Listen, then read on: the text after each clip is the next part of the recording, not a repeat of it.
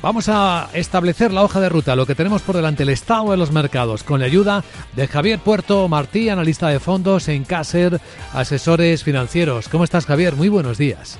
¿Qué tal? Buenos días. Bueno, ¿cómo están las cosas? Bueno, pues eh, la verdad es que hemos cerrado una semana en la que los mercados todavía han estado digiriendo las últimas decisiones que tomaron la semana anterior los bancos centrales. Tuvieron una primera reacción muy positiva la semana anterior, pero esta semana han terminado con pérdidas que han sido, la verdad, muy similares tanto en Estados Unidos como en Europa, más o menos del 1,5%.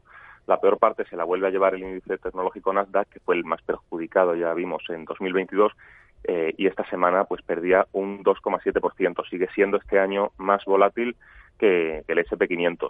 Tenemos que recordar que seguimos eh, en la temporada de resultados eh, y bueno, pues aunque ya hemos superado el Ecuador y tenemos suficientes datos para sacar algunas conclusiones ya, todavía quedan algunos resultados que, luego comentaré.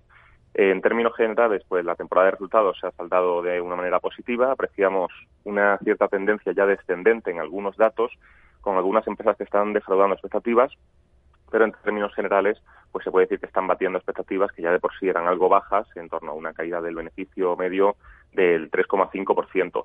Así que bueno, todavía queda, todavía queda tanto en Estados Unidos como en Europa a ver cómo va a terminar.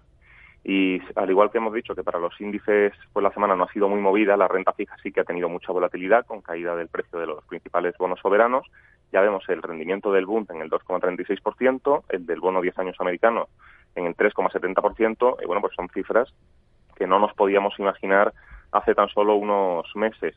La verdad es que los mandatarios de los bancos centrales, que también hablaron la semana pasada y han ido pues hablando eh, esta semana pues relajaron el tono si lo comparamos con las últimas reuniones, pero siguen manteniendo todavía un tono hawkish, alejando expectativas de ver una bajada de tipos en el corto plazo. Parece que será el año que viene, nos tendremos que esperar al año que viene para poder ver estas bajadas si las hay.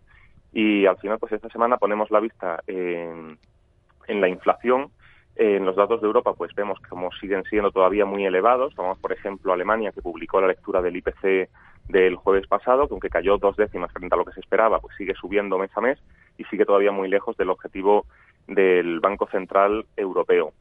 Lo más relevante en el plano macro, como decimos, va a ser eh, en Estados Unidos, que vamos a conocer mañana el dato de inflación. Allí sí que se está viendo más controlado que lo que se está viendo en Europa y pues parece que va a ser en torno a una caída de, tres décimas para el IPC general hasta el 6,2% y la inflación subyacente, que al final es la que más está en el punto de mira de la Fed, eh, que va a salir, eh, según las previsiones, en torno al 5,4%. Otro dato que vamos a tener que prestar mucha atención esta semana va a ser la producción industrial de enero y las ventas minoristas también en Estados Unidos. Y para la zona euro, pues lo más destacado va a ser el PIB del cuarto trimestre, que se espera una subida del 1,9% en términos anuales, lo que ya cerraría el, el 2022. Y al igual que en Estados Unidos, vamos a conocer también la producción industrial del mes de diciembre. También otros países de la zona euro que van a publicar las cifras de IPC, al igual que lo hizo Alemania la semana pasada, son Francia, España y Reino Unido. Así que estamos viendo un calendario, la verdad, que muy apretado en el frente macroeconómico. Y en el frente micro, pues tenemos que poner la vista en los resultados. Como he dicho al principio, van a publicar esta semana gigantes como Coca-Cola o Cisco Systems y en Europa, pues Renault, Torrance, Nestlé, Allianz, Heineken, entre las más destacadas y para el mercado doméstico aquí en España, pues Repsol y Naturgy van a ser las más destacadas que van a publicar.